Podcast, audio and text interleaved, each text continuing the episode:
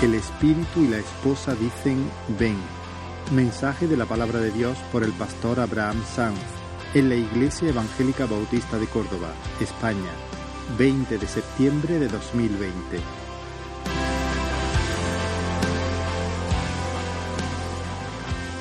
Abrir la palabra del Señor, como, como decía Antonio, con un corazón rendido, con expectativa. Mi deseo es, y mi oración para la Iglesia es que el Señor nos anime, nos aliente, nos exhorte, nos detenga para que nos miremos y, nos evaluemos. Suele pasarnos que al estar acercándose a algún acontecimiento importante en nuestra vida, algo grande, que todo nuestro mundo, toda nuestra conversación, nuestros pensamientos suelen girar en torno a esa realidad. Por ejemplo, cuando uno se acerca al día de su boda. Todos hemos tenido esa experiencia de estar al lado de alguien que solamente habla de ese asunto. Y posiblemente nosotros fuimos uno de ellos, lo que pasa es que no nos dimos cuenta. Y cuando estábamos a punto de un acontecimiento tan grande, pues estábamos todo el tiempo hablando de eso, de los detalles, de cada, de cada cosa, que todo estuviese en orden, el convite, los comensales, las invitaciones, el coche, las flores, cada detalle, cada cosa, cada vez que quedaba con los amigos, ahí al final salía el tema de la boda. Los padres que esperan a su primer hijo o los abuelos que esperan a su primer nieto están emocionados, expectantes ante ese acontecimiento tan precioso. Y de la misma manera parece que todo su mundo gira en torno a ese nacimiento. Han preparado todo con mucho esmero, la cuna, el Moisés, el cochecito, la silla del coche, ropa como si no fuera a crecer en los próximos cuatro o cinco años, chupetes de un color, de otro, de una textura, de otra textura, biberones de todo tipo, termómetros para medir los grados del agua para la ducha, y bueno, podríamos seguir porque la lista es inmensa. Podríamos seguir, ¿no? A lo mejor estoy exagerando un poco, pero sé que con algunos me he quedado bastante corto. Pero es normal, porque es algo importante para nosotros. Es algo que esperamos con, con ansia, con, un deseo profundo. Queremos que llegue ya ese día. Queremos que llegue el día de nuestra boda, queremos que llegue el día del nacimiento de nuestro hijo y así con, cada gran acontecimiento que esperamos. En esta mañana quiero hablar de, de, un acontecimiento que está por llegar y que es mucho más importante, que es mucho más glorioso y que por lo tanto debiera ocupar un lugar central en nuestros corazones, que nos llevara a clamar por el Espíritu, con el Espíritu. Y se encuentra en Apocalipsis, versículo 22. Solamente voy a leer dos versículos, el 17 y el 20.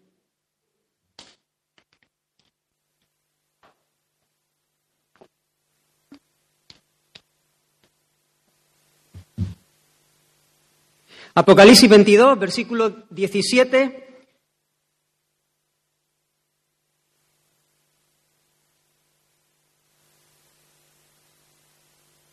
O podemos leer del 17 al 20. Y dice la palabra del Señor, y el espíritu y la esposa dicen, ven. Y el que oye, diga, ven. Y el que tiene sed, venga. Y el que quiera, tome del agua de la vida gratuitamente. Yo testifico a todo aquel que oye las palabras de la profecía de este libro. Si alguno añadiere a estas cosas, Dios traerá sobre él las plagas que están escritas en este libro. Y si alguno quitare de las palabras del libro de esta profecía, Dios quitará su parte del libro de la vida y de la santa ciudad y de las cosas que están escritas en este libro. El que da testimonio de estas cosas dice, ciertamente vengo en breve. Amén. Sí, ven, Señor Jesús. Aleluya. El espíritu y la esposa dicen, ven. Y el que oye, ese, es mi, mi, deseo en esta mañana, que el que oye la palabra del Señor pueda decir, ven Señor, ven Señor. Vamos a orar un momento. Señor, te necesitamos, Dios mío. Somos conscientes de que estamos aquí delante tuya, Señor, en tu presencia. Queremos honrarte, queremos que tú te glorifiques, queremos, Señor, que tú seas exaltado en nuestros corazones, Señor. Muévete poderoso en medio nuestra, toca nuestras vidas, Señor. Abre nuestros ojos para que podamos ver más de tu hermosura, más de tu gloria, más de tu grandeza, más de tu majestad, de tu potencia, Señor, de tu triunfo. Oh Dios mío, sigue edificando a tu pueblo, sigue llamando, Señor, a salvación a aquellos que no te conocen. Oh Dios mío, sea tu misericordia sobre tu pueblo. Amén y amén. Ven, ese es el clamor, el clamor de la iglesia, el clamor de la esposa, el clamor del espíritu, el espíritu y la, y la iglesia y la esposa dicen, ven. Y lo primero que quiero destacar es lo que va a acontecer cuando Él regrese. Porque, hermanos, Él, Él vuelve, Él regresa, Él viene. Esto no es un cuento chino, esto no es algo fantástico, no es una utopía que suena bien, no es la guerra de las galaxias, esto es una realidad, es una verdad inamovible. El Señor vuelve, el Señor viene, lo sientas, no lo sientas. Te cuadren tus esquemas mentales, no te cuadren tus esquemas mentales. El Señor vuelve, Él regresa, porque Él lo ha dicho. La Escritura da un testimonio amplísimo y contundente en cuanto a su segunda venida. Y aunque no quiero detenerme mucho en este punto, quiero citar algunos pasajes como botón de muestra Pablo, escribiendo a los tesalonicenses, le dice, porque el Señor mismo, con voz de mando y con voz de arcángel y con trompeta de Dios, descenderá del cielo. Y continúa diciendo, y los muertos en Cristo resucitarán primero, y luego los que hayamos quedado seremos transformados Hebreos capítulo 9, y de la manera que está establecido para los hombres que mueran una sola vez y después, y después de esto el juicio, así también Cristo fue ofrecido una sola vez para llevar los pecados de muchos y aparecerá por segunda vez, sin relación con el pecado, para salvar a los que le esperan. Santiago escribe, por tanto, hermanos, tened paciencia ¿Hasta cuándo? Habrá un momento donde ya la paciencia no tenga lugar. ¿Hasta cuándo? Hasta la venida del Señor. Porque el Señor viene. Jesús mismo lo dijo. El fiel y verdadero lo dijo. En la casa de mi Padre muchas moradas hay. Si así no fuera, yo lo hubiera dicho. Voy pues a preparar lugar para vosotros. Y si me fuere, y os prepararé el lugar. Vendré otra vez y os tomaré a mí mismo, para que donde yo estoy, vosotros también estéis. Entonces aparecerá la señal del Hijo del Hombre en el cielo, Mateo 24. Y entonces lamentarán todas las tribus de la tierra y verán al Hijo del Hombre viniendo sobre las nubes del cielo con poder y gran gloria. Eso lo dijo el Señor. En este mismo libro de Apocalipsis lo encontramos una y otra vez. He aquí yo vengo pronto, retén lo que tienes para que nadie tome tu corona. He aquí yo vengo pronto, bienaventurado el que guarda las palabras de la profecía de este libro. He aquí yo vengo pronto y mi galardón conmigo para recompensar a cada uno según su obra. Y por último, en este mismo versículo con el que hemos iniciado, dice, el que da testimonio de estas cosas. El Señor Jesús que da testimonio de estas cosas. Él dice, ciertamente no dudes. El fiel y verdadero, el todopoderoso, el rey de los reyes, el señor de, los señores, el que no miente y el que tiene todo el poder para hacer lo que quiera hacer. Él dice, ciertamente vengo en breve. Aleluya, el Señor viene. Ahora dicho esto, quiero que veamos rápidamente algunas de las cosas que pasarán cuando, cuando Él regrese. Hermanos, el Señor vendrá como el rey legítimo y su reino de justicia se establecerá de manera plena y definitiva. Ella no vendrá como en su primera venida, como el Cordero de Dios, para morir, como hemos escuchado, de una manera vicaria, sustitutiva, por nuestros pecados y llevar nuestro pecado y representarlo viviendo una vida perfecta y tomando nuestras culpas y pagando el precio de nuestra maldad y de nuestra miseria, dejándose la vida, poniendo su vida en aquella cruz para recibir la ira justa de Dios en nuestro favor, para que nosotros pudiésemos ser besados por el cielo y hoy poder tener un canto preñado de esperanza. Y aunque el corazón a veces se nos va y no siempre estábamos en el mismo punto, pero podemos cantar, porque sabemos que lo que Dios ha hecho en Cristo Jesús por nosotros es algo inamovible, segurísimo. Pero hermanos, ahora en su segunda venida, Él viene como el vencedor, como el juez justo.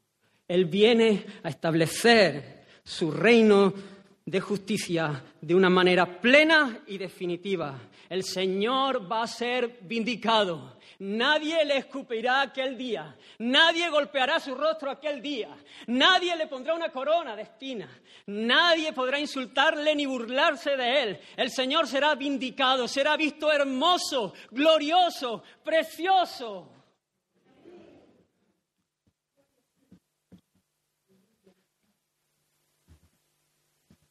El Señor vendrá en las nubes con poder y gran gloria. Dice la Escritura que todo ojo le verá y los que les traspasaron harán lamentación por él.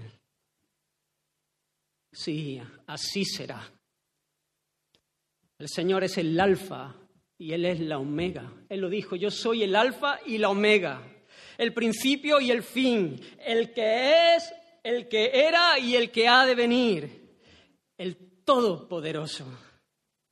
Él es el que inauguró la, historia y Él es el que pone el, broche final a la historia. Hermanos, si aquel día todos vamos a quedar impresionados, todos, absolutamente todos vamos a quedar impresionados por la gloria de Jesucristo. En ese día todos sabremos que Él es el único digno de recibir el honor y la gloria por siempre. En ese día todos sabrán que Él es justo y que no puede ser burlado. En ese día toda rodilla, absolutamente toda rodilla, se doblará delante de su majestad. Y toda lengua confesará que Él es el Señor, para la gloria de Dios Padre.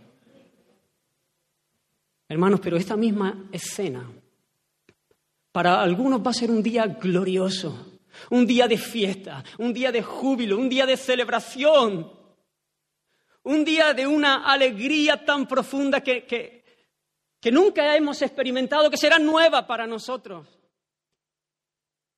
Pero para otros será un día terrible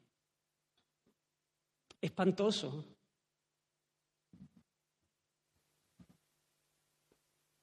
Jehová reina, dice el Salmo 97.1, regocíjese la tierra.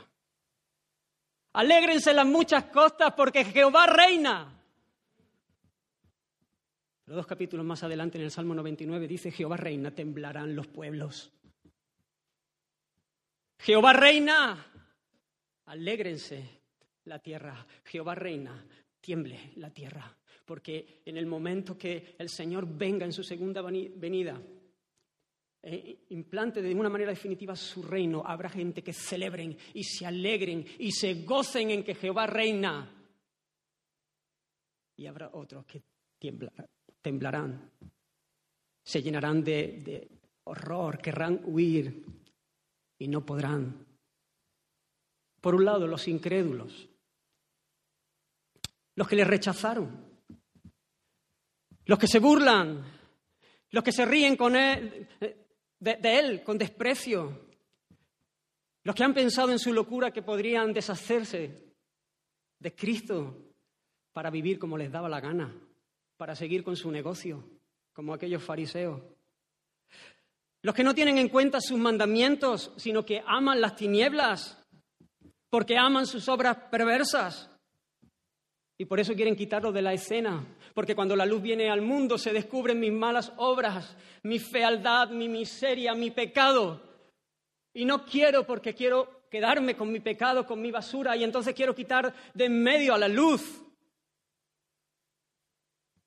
Aquellos que han puesto sus deseos por encima de todo y no les ha importado para salirse con la suya ni matar, ni robar, ni mentir, ni tomar la mujer del prójimo, etc. Aquellos que se han creído mucho más grandes de lo que son. Y se han atribuido una autoridad que no les corresponde. Y han desafiado al Señor aprobando leyes como el aborto, que atenta contra la vida del ser humano que es imagen de Dios. O aprobando leyes como el matrimonio homosexual, cuando el matrimonio es, es una institución divina. Pero ellos han creído que son mucho más grandes de lo que son. O que ahora están luchando, y digo ahora porque estoy refiriéndome a, a mi país, a nuestro país, porque ya está aprobada en algunos otros pero están luchando para aprobar la ley de eutanasia. Queremos quitarnos a los niños, a los mayores, aquellos que están queriendo implantar la diabólica y ridícula, estúpida, necia, sin sentido ideología de género. Aquellos que levantan la bandera del movimiento feminista de la tercera ola, que no tiene nada que ver con aquel primer movimiento en favor de que haya igualdad de derechos. Este movimiento feminista desquiciado, que es una contradicción de términos y atenta contra la dignidad misma de la mujer y la menosprecia.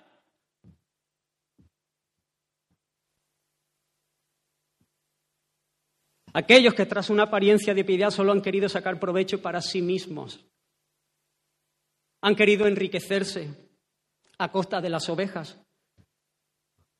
O han querido robarle la gloria que solamente le corresponde a Dios buscando el aplauso de los hombres. Aquellos lobos que han entrado para herir al rebaño, sembrando la duda, introduciendo herejía, queriendo arrastrar al pueblo del Señor hacia el pecado, como aquel Balaam. Aquellos que aman más los placeres que a Dios, como dice el apóstol Pablo. Aquellos que pensaron que ellos podrían ganar el cielo por sus propios méritos. Y están encantadísimos de conocerse. Y piensan que el Señor debe estar súper encantado de tener a alguien tan especial en sus filas. Llenos de orgullo, como aquel fariseo con el que abríamos la reunión. Orando para sí celebrando no la obra de Cristo, sino sus propias obras, sus propios méritos, lo que él había sido capaz de hacer. ¡Qué locura! ¡Qué ceguera! Qué terrible será ese día para ellos. Y podríamos seguir nombrando a sus enemigos que serán impresionados ante la visión gloriosa y triunfante de nuestro Señor, el Cordero como inmolado pero que también es el león de la tribu de Judá. Él es el vencedor, Él es el rey sobre los que reinan, sobre los reyes con minúscula. Él es el Señor sobre los señores con minúscula. Y Él es el juez soberano de todo el universo. Hermanos, todos estos sufrirán el justo y terrible castigo de la ira de Dios, que para nada será desproporcionado.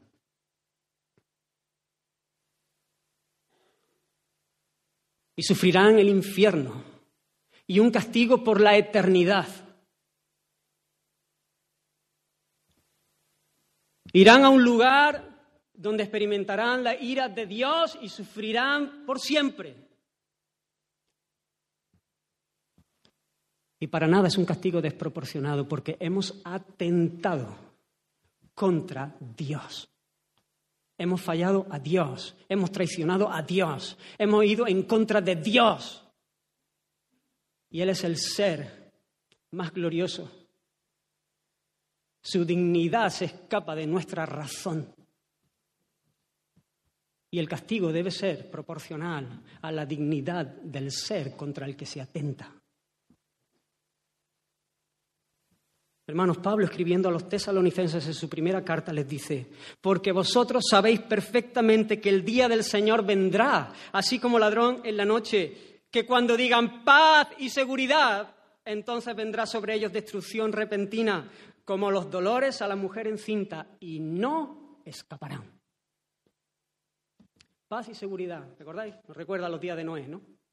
La gente comiendo y bebiendo y intercambiando y dándose en casamiento y de fiesta y de pero todo el tiempo en su pensamiento, en su corazón, no había nada de Dios, no tenían en cuenta a Dios, nada de temor del Señor.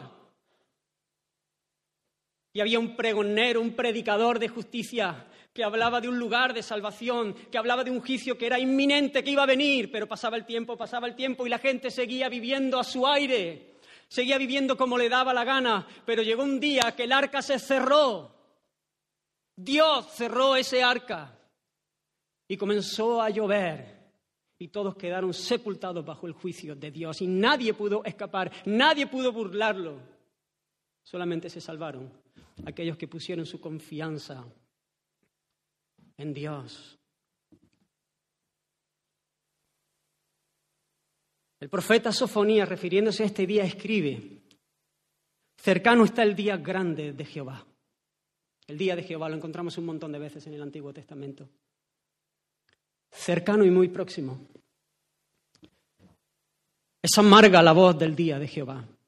Gritará allí el valiente. Allí el valiente ha sido valiente todo el tiempo, pero en ese día no hay valiente que valga. Gritará. Gritará de pánico el valiente, de temor, de terror. Y atribularé a los hombres, y andarán como ciegos, porque pecaron contra Jehová. Ni su plata ni su oro podrá librarlos. Da igual lo que tengas, la fama, el nombre, las posesiones, da igual. No sirven para ese día. Pues toda la tierra será consumida con el fuego de su celo, porque ciertamente destrucción apresurada hará de todos los habitantes de la tierra.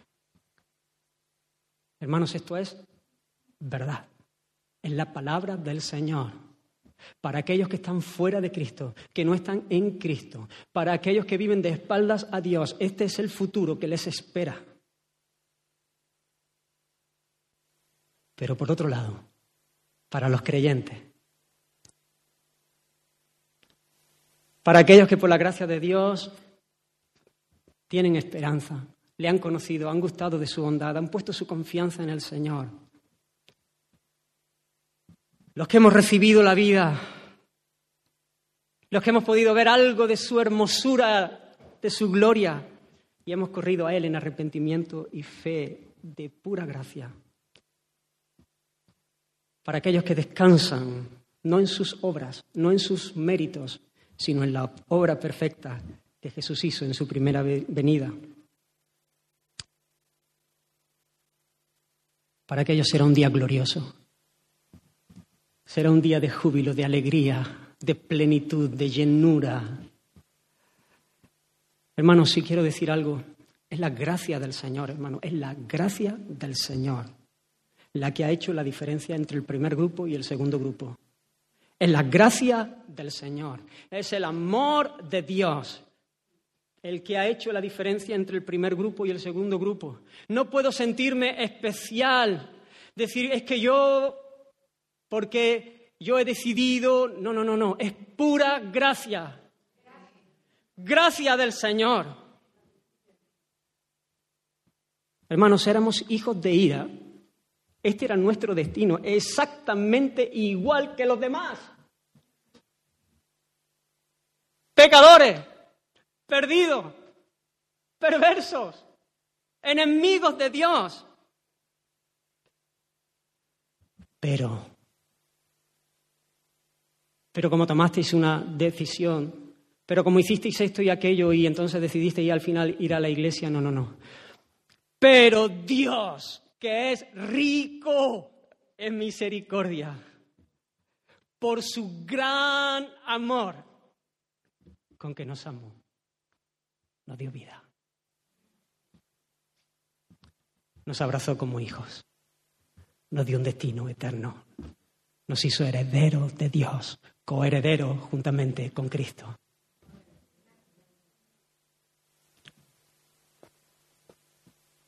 Hermanos, Él ganó en su primera venida lo que ahora viene a completar en su pueblo. La consumación de nuestra redención está cerca, está, está ganada, está hecho. Es sí o sí, es imparable. No se puede frustrar, porque Cristo la ganó por nosotros. Pero Él vendrá y se completará.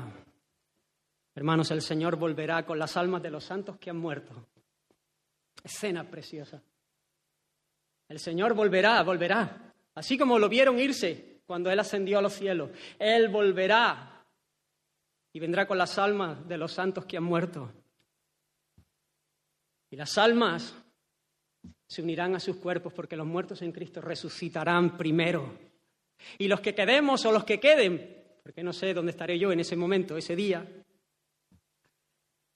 serán o seremos transformados todo el pueblo del Señor, toda la esposa, toda la iglesia, juntos, seremos arrebatados para recibir a nuestro Rey glorioso. Para recibirle y hacerle ese cortejo, para esa entrada triunfal. Y así estaremos siempre con Él. Primera de Tesalonicenses 4, 16 y 17. ¡Qué espectáculo! ¡Qué día! ¡Cuánta gloria! ¿Sabe? A, veces me gusta, he visto algún vídeo, no sé si alguno de vosotros lo, lo habéis visto, pero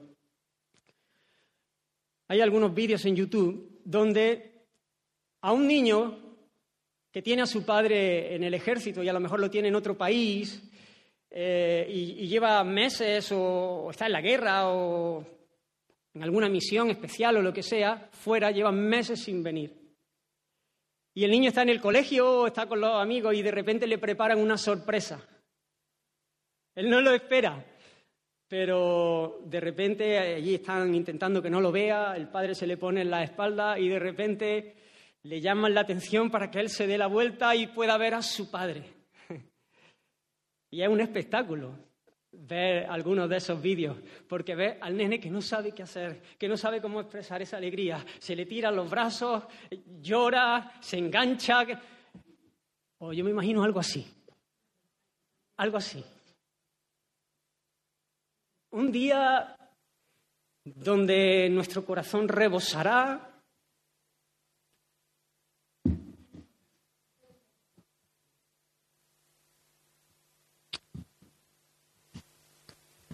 Y nos marcaremos un baile, creo todavía mucho mayor, que el de David celebrando que el arca entraba en Jerusalén, celebrando la presencia de Dios, el Cristo con nosotros, viéndole cara a cara, sabiendo que estaremos en su presencia por siempre.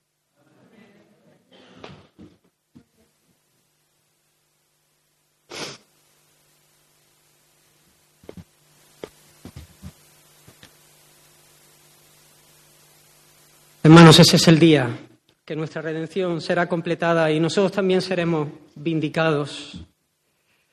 Los hijos de Dios que han sufrido el desprecio de este mundo, persecuciones, martirio, etc., seremos vistos preciosos. Él será visto precioso en nosotros.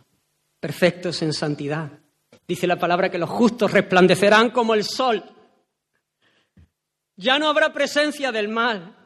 Ya no pecaremos nunca más.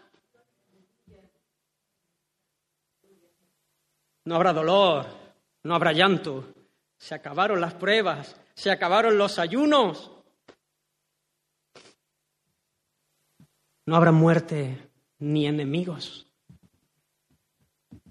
Y lo mejor de todo, viviremos en intimidad con Él, amándole y sirviéndole con un gozo indescriptible, cumpliendo a cabalidad el propósito por el cual hemos sido alcanzados por el Señor Jesús, que no es otro que la alabanza de la gloria de su gracia.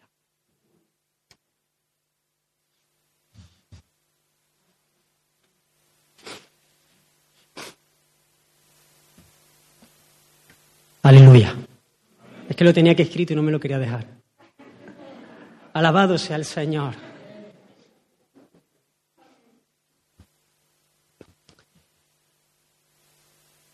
Pero ahora, hermanos, quiero entrar a un punto.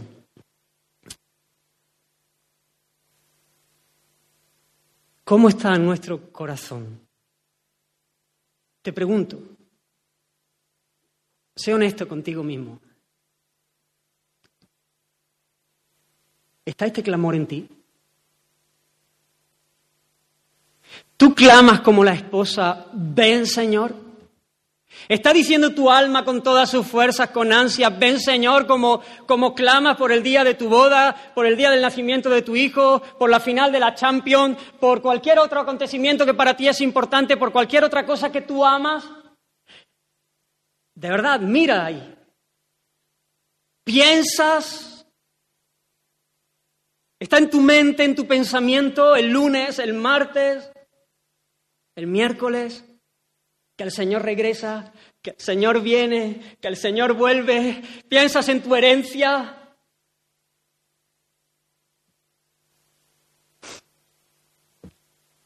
¿Está diciendo nuestro corazón, ven?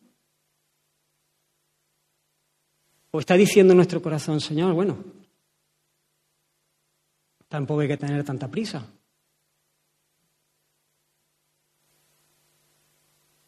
Tampoco nos va tan mal. Tampoco estamos sufriendo tanto. Hay cosillas. Pero bueno, la vida me va más o menos bien. Tengo planes.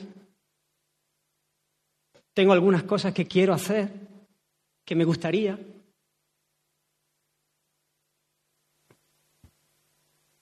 ¿Cómo está nuestro corazón? ¿Está clamando, ven Señor? ¿O no está clamando, ven Señor? Y entonces está diciendo sin decir, bueno, tampoco hay tanta prisa.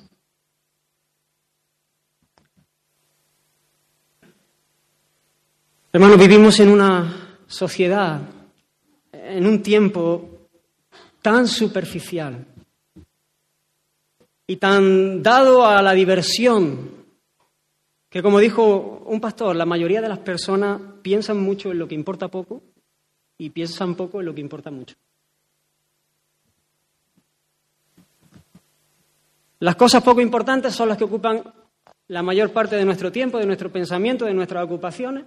Y resulta que no tenemos espacio para, para pensar y para considerar y para meditar en las cosas que son trascendentales. Hermanos, el creyente que tiene fe verdadera, se describe en la Escritura como el que espera, como el que ama la venida del Señor. Lo hemos leído antes, eh, Hebreos 9:28 dice, Cristo fue ofrecido una sola vez para llevar los pecados de muchos y aparecerá por segunda vez sin relación con el pecado, ¿para qué? Para salvar a quiénes. ¿Quiénes son los que Jesús va a salvar cuando Él venga en su segunda venida? A los que le esperan. Te pregunto, hermano, ¿tú estás esperando al Señor? ¿Hay un deseo intenso de su venida? Pablo escribiendo a Timoteo en su segunda carta le dice, por lo demás me está guardada la corona de justicia, la cual me dará el Señor juez justo en aquel día. Y no solo a mí, sino también a todos los que aman su venida. Hay una corona para los que aman su venida. Hermanos, el creyente es alguien que le espera, que le cree, que ama su venida, que desea que Él venga, que los planes que Él tiene tienen importancia. Es el plan de Dios.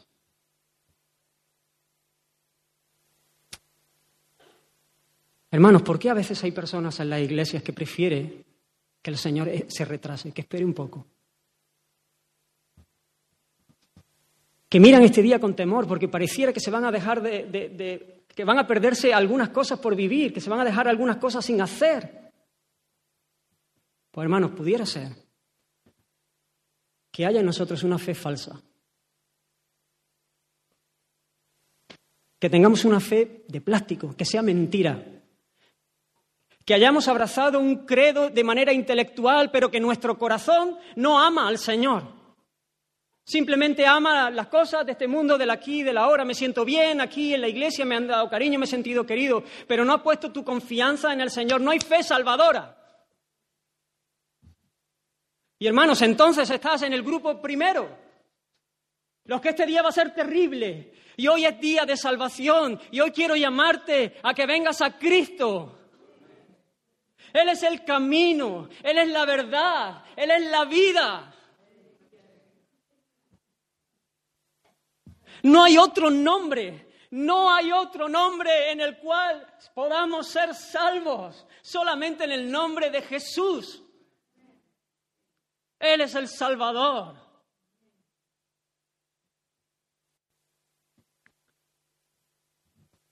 Pudiera ser que hayamos aceptado un credo solamente para salvarnos del infierno, del juicio, para escapar de la ira, porque nos da miedo ese día y entonces hemos querido escapar de ahí. Y nada más, como el que compra un billete al cielo.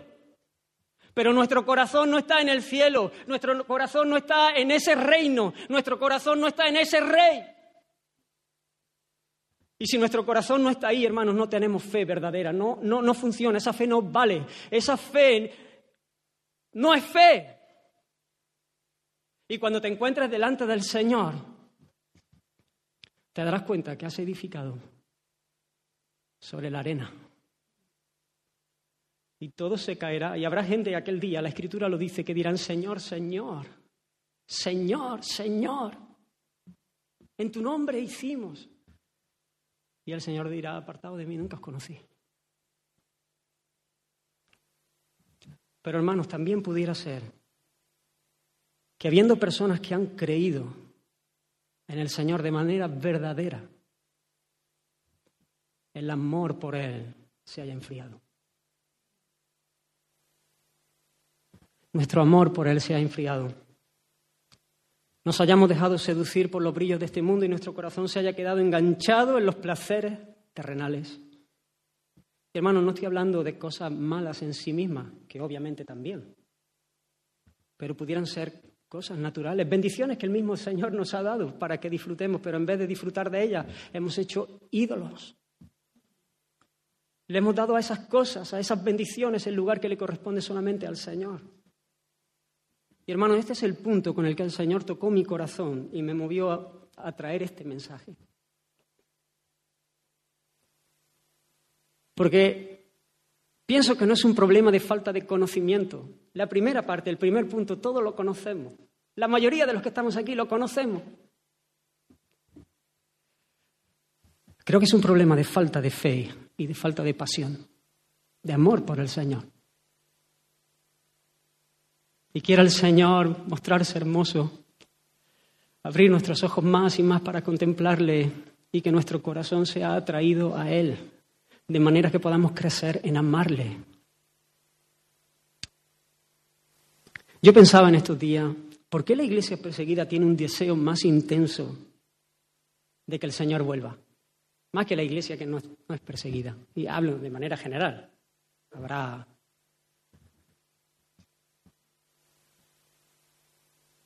¿Por qué la gente que está sufriendo, que está soportando una prueba dura, anhela más. la venida del Señor. Pues pienso que por un lado, porque anhelan el final de los sufrimientos, obviamente.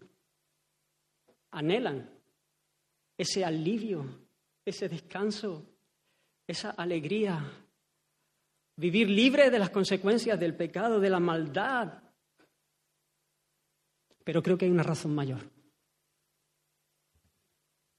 Creo que hay una razón que es prioritaria y es porque aman al Señor por encima de todas las cosas de este mundo. En ese ambiente donde crece la iglesia perseguida, donde se desarrolla, donde el que dice yo creo en el Señor Jesús está jugando su vida,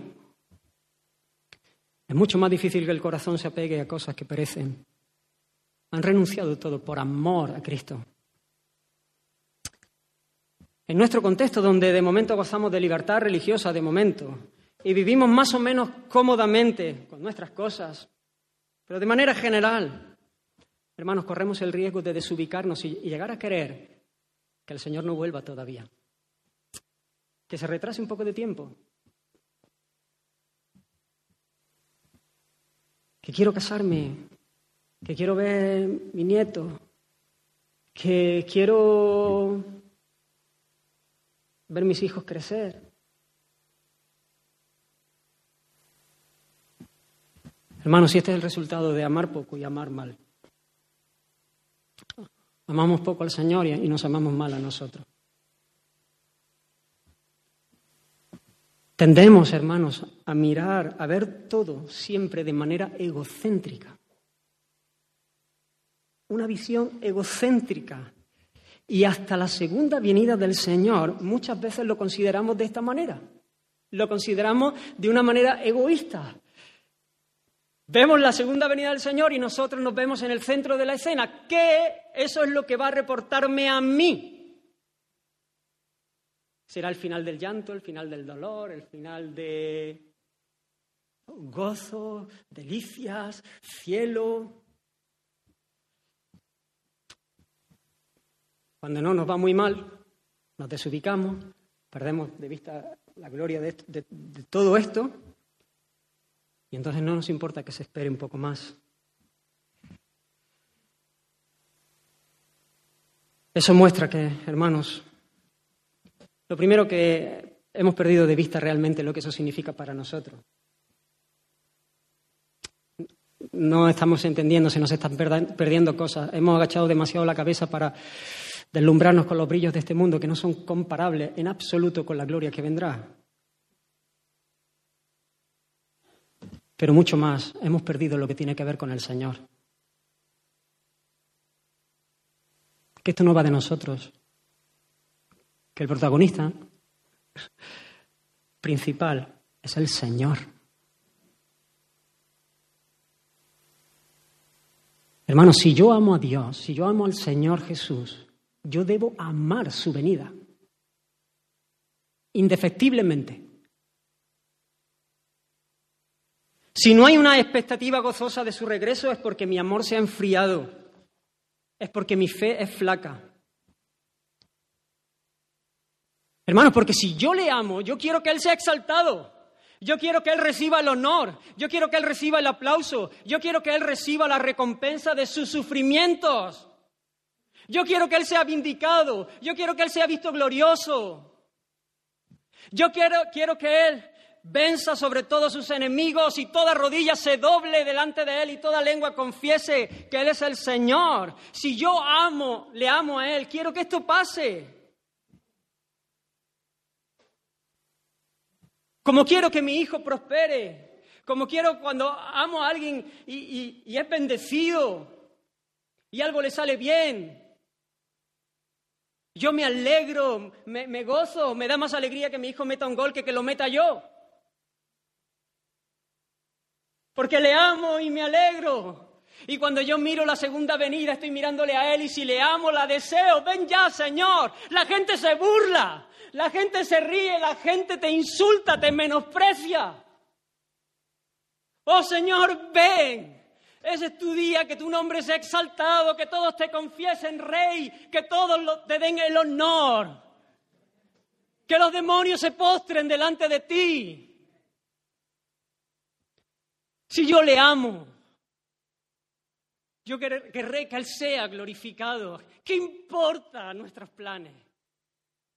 ¿Tienes un plan mejor? Si hemos nacido para esto, si hemos sido creados y recreados para esto.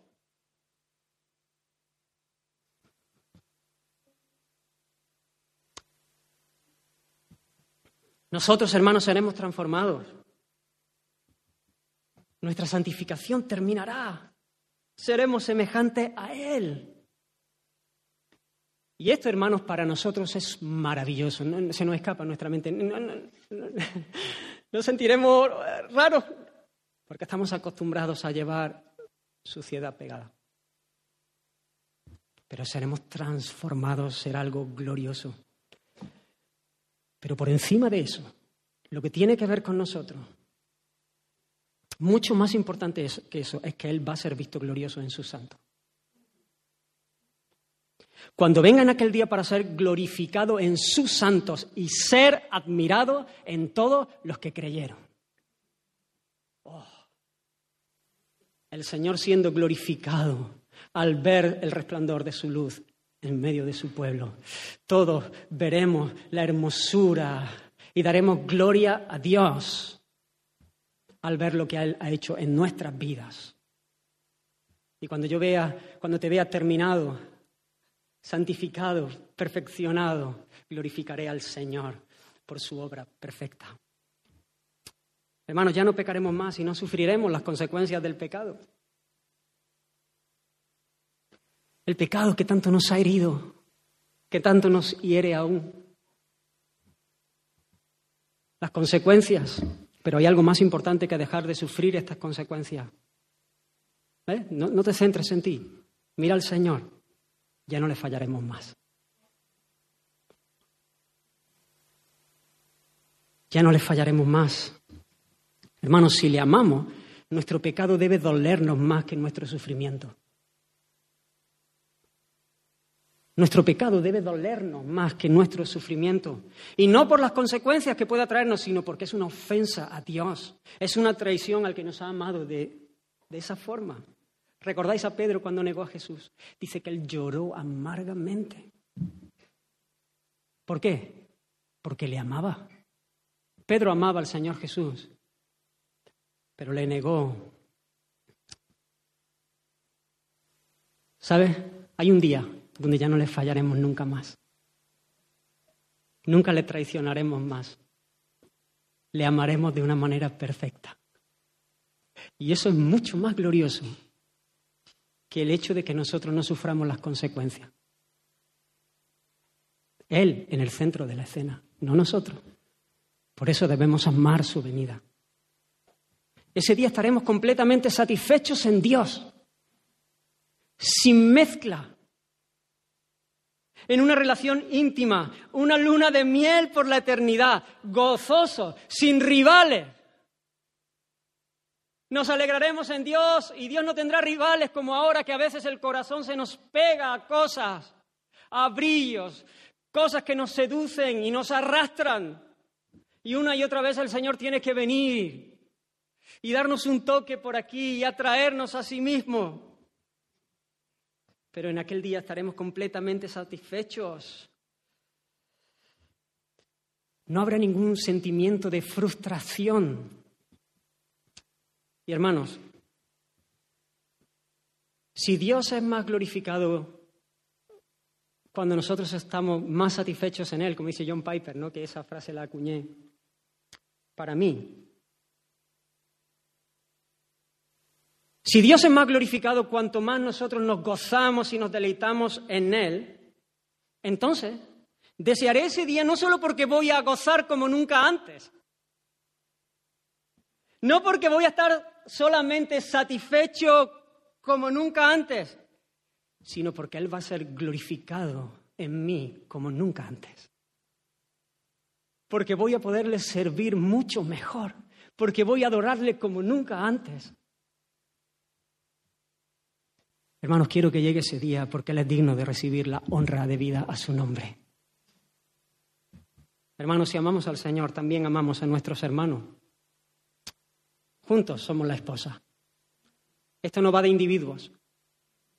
Esto va de un cuerpo, de un pueblo, de una familia, la esposa. El que dice que ama al Señor y aborrece al hermano es un mentiroso. Punto. Si amo a la iglesia, desearé que Él regrese, porque hermanos, allí estaremos todos. No faltará ni uno solo. Y nos gozaremos en el bien de los santos, sin envidias, ni pleitos, ni rencores, etcétera.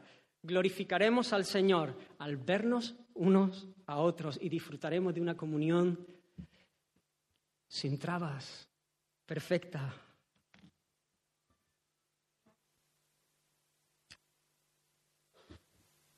Hermano, se trata de amor. Examina tu pensamiento, examina tu corazón, examina tu clamor en cuanto a ven, Señor Jesús. ¿Clamas tú? ¿Piensas?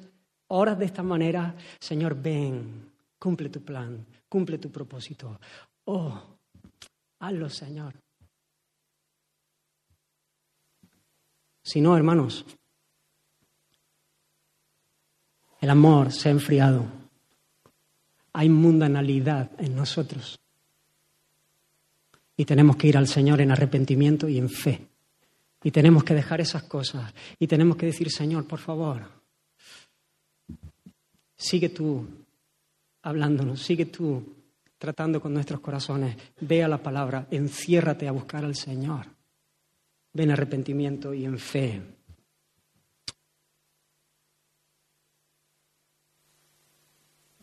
Hermanos, tenemos que luchar para que este clamor no se apague. Y este es el tercer punto y el último. Para que haya un ven siempre debemos andar en el Espíritu. Debemos ser sobrios y debemos velar. Hermanos, es el Espíritu y la Iglesia y la esposa que dicen ven. El Espíritu nos lleva a clamar de esta, de esta manera para que el Señor venga, para que Él haga todo lo que está por hacer a fin de venir. Necesitamos ser llenos del Espíritu Santo. No estar embriagados con otras cosas, sino rendir nuestra vida a su señorío y dejarnos llenar por Él. Dejarnos llenar por Él. El apóstol Pedro en su primera carta dice, por tanto, ceñid los lomos de vuestro entendimiento, sed sobrios y esperad por completo la gracia que os traerá cuando Jesucristo sea manifestado. Hermanos, ceñid los lomos de vuestro entendimiento. El Señor nos llama esto. Esta es una expresión para nosotros un tanto rara, pero cuando uno llegaba a su casa que tenían una túnica, venía de trabajar, uno para trabajar se ceñía el lomo, la túnica, para que no le molestase y pudiese estar cómodo. Pero cuando uno llegaba a casa, uno se relajaba y se desataba el cinto y entonces la túnica caía y entonces estaba uno, bueno, descansando. El Señor nos dice que debemos ceñir los lomos de nuestro entendimiento, que debemos sujetar nuestros pensamientos, que debemos velar, que debemos ser sobrios, que no debemos entontecernos como hace el vino en nuestro cuerpo con pensamientos que son contrarios a la palabra de Dios, con la corriente del presente siglo, con ideologías que, que son contrarias a la voluntad del Señor, con modas, con, cosas que vienen a atontarnos, sino que debemos sujetar nuestros pensamientos a la obediencia a Cristo. Debemos llenar nuestra mente de la palabra del Señor. No os conforméis a este siglo, sino transformaos por medio de la renovación de vuestro entendimiento para que comprobéis la buena voluntad del Señor, que es agradable y perfecta. nuestro entendimiento se renueva cuando la verdad de Dios entra en nuestra mente y empuja las mentiras, los pensamientos que no son suyos. Hermano, no te embriagues de cosas que te hacen desenfocarte, que te hacen perder el control, que te llevan a considerar poco importante lo que es importantísimo y te llevan a, apreciar como importante lo que no vale un duro. Huye de las cosas que te llenan de tonterías la cabeza de manera que te mutilan para vivir verdaderamente la vida abundante. Sé sobrio, que es lo contrario. Espera por completo en la gracia que se os traerá cuando Jesucristo sea manifestado. Hermanos, si inviertes todo tu tiempo en Netflix, Instagram, Facebook, en salir y entrar en vacaciones, en ocio, en esto, en, seguir a las grandes influencers, en seguir a los artistas, en seguir a los deportistas más famosos, en mirar qué talla de pie tienen y el Maybach que no sé qué y el no sé cuánto, vas a terminar pensando como ellos. Como ellos. Pero si te apartas para estar con el Señor, si entras en tu habitación y cierras la puerta y le dices, Señor, voy en serio contigo, quiero conocerte, gracias por haber venido a mi vida, gracias por haberme alcanzado, pero yo quiero conocerte más. Y abres la palabra y dices, Espíritu Santo, tú que has venido a morar a mi vida, trae luz, que yo pueda ver la gloria de Cristo, la gloria de Dios en la faz de Jesucristo por medio de tu palabra. Oh Señor, y en la medida que puedo verla, Señor, que tú me transformes. Yo quiero someter todo pensamiento. Yo quiero sujetarme a lo que tú me muestras en tu palabra y vivir de acuerdo a tu voluntad. Hermanos, es una obra del Espíritu. Él, él, produce el querer como el hacer por su buena voluntad. Ve, déjate llenar. Ciñe los lomos de tu entendimiento. Hay aquí personas que tienen que dejar el móvil.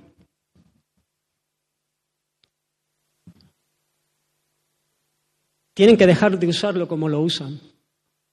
Muchas personas tienen que dejar de usar el móvil como lo usan. Deben de seguir, deben de borrarse algunas aplicaciones en su móvil. Invierten mucho tiempo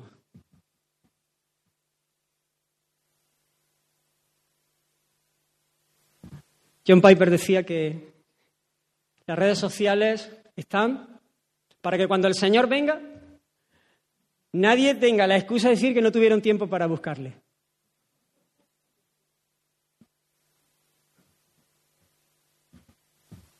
Pero hermanos, la influencia, este mundo,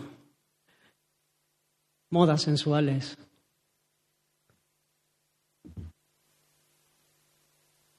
un amor por la imagen, por la estética, por el aparentar, por el ser, disfrazar la realidad para aparentar ser otros, fomentando el temor de los hombres. Huye de esas cosas. Yo no digo que no puedas tener redes sociales, yo no digo que no puedas ver una película, yo no digo que no puedas ver, pero cuando nuestra mente está llenándose de eso, hermanos, Pablo, escribiendo a los tesalonicenses, le dice, por tanto, no durmamos como los demás, sino velemos y seamos sobrios. Hermano, asegúrate de que estás en Cristo. Que tu fe es auténtica. No sea que cuando venga el esposo te des cuenta que no hay aceite en tu lámpara. ¿Recordáis aquella parábola? Terrible parábola. Aquellas vírgenes. Asegúrate, hoy es día Hoy es día de salvación, hermano.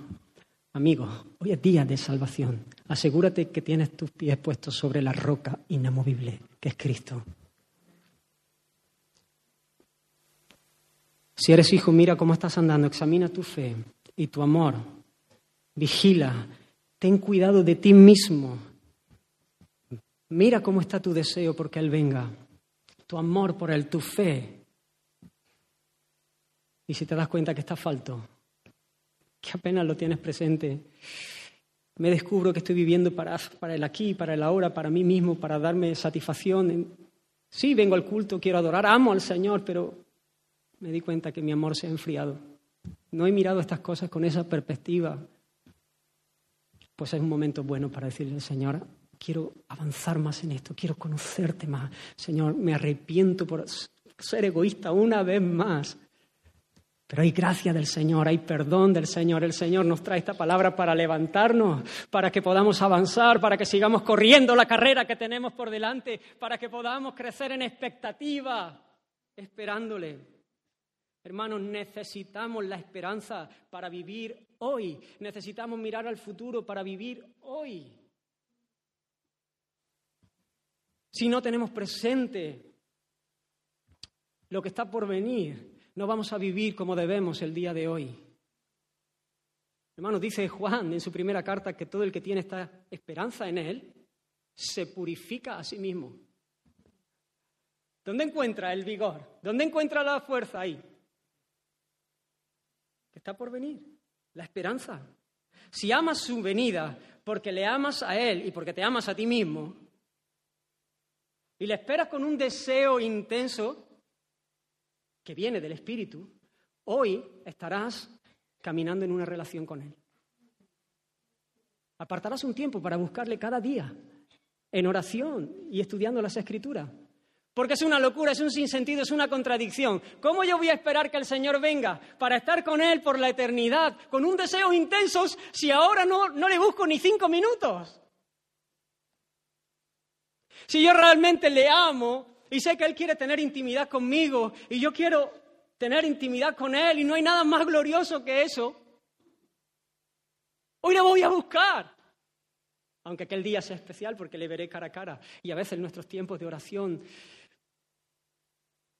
pues no sentimos o se nos hacen difíciles o pensamientos o pruebas o cosas y a veces nos cuesta, pero ahí perseveramos en fe y además sabiendo que un día le veremos cara a cara porque le amamos.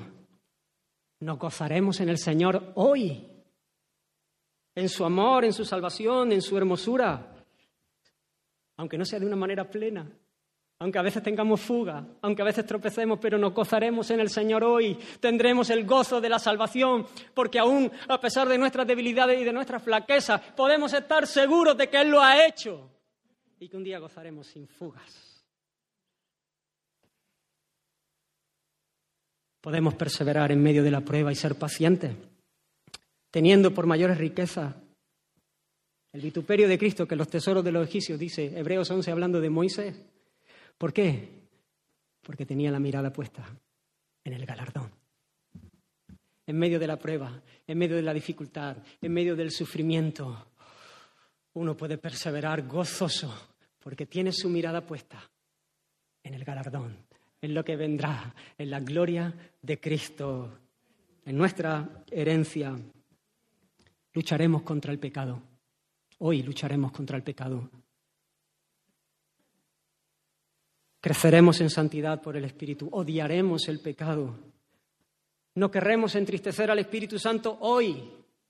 Yo no voy a amar la venida del Señor, donde Él va a ser glorificado en nuestra glorificación. Él va a ser glorificado en nuestra glorificación si hoy me da igual? No tengo temor del Señor. Le fallo y al final, bueno, pues me justifico, no, no me duele. Es imposible. Y creceré en amar a mis hermanos, estimulándolos a nos estimularemos unos a otros al amor, a las buenas obras, nos animaremos unos a otros, nos sostendremos unos a otros, nos exhortaremos, nos perdonaremos y nos pediremos perdón. Lucharemos por quitar todo lo que pueda ser un tropiezo.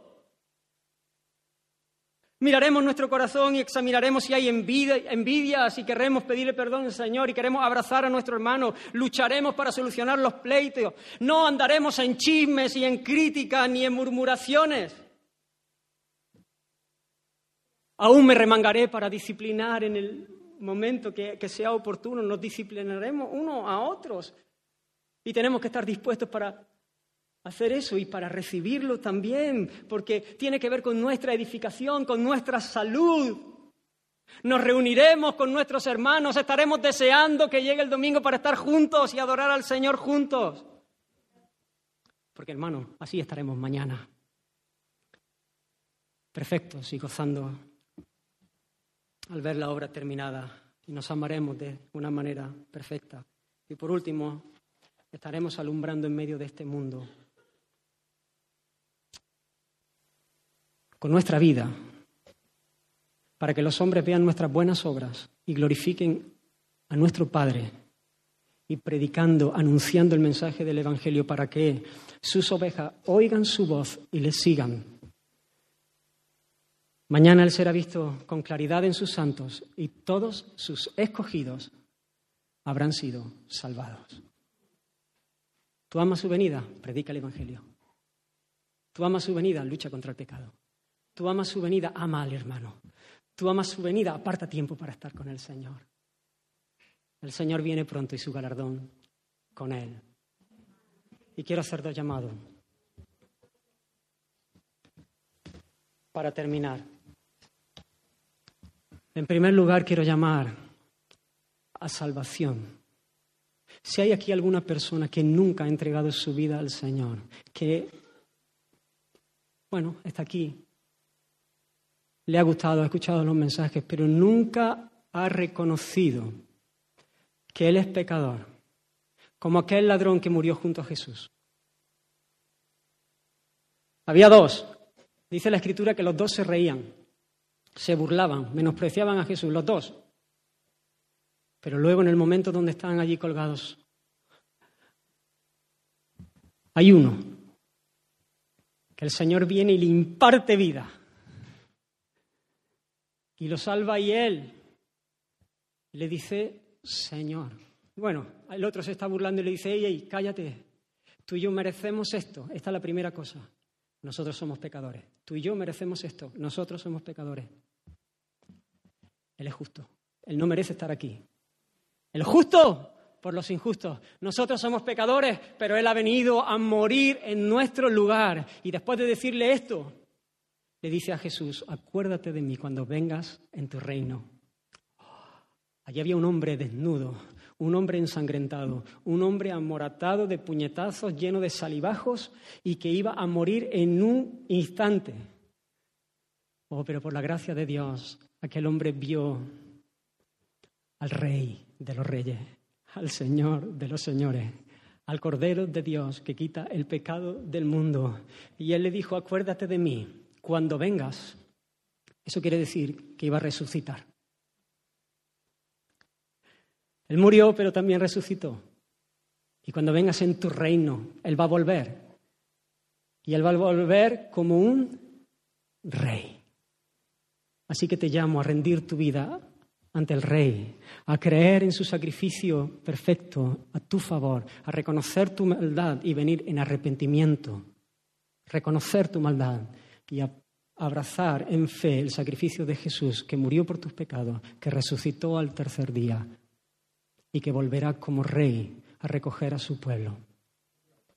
En segundo lugar, el segundo llamado a hermanos que están viviendo en frialdad, en mundanalidad, Mundanalidad a lo mejor suena así un poco feo, como que me voy de discoteca y de borracheras todos los días. Eso es mundanalidad.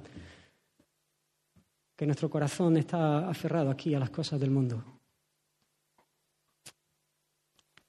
Que no estoy pensando en la eternidad. Corre al Señor en arrepentimiento. Busca al Señor. Clama, déjate llenar por el Espíritu Santo. No sé si podemos cantar un canto y mientras cantamos al Señor poder responder a esta palabra. Que el Señor os bendiga. Fija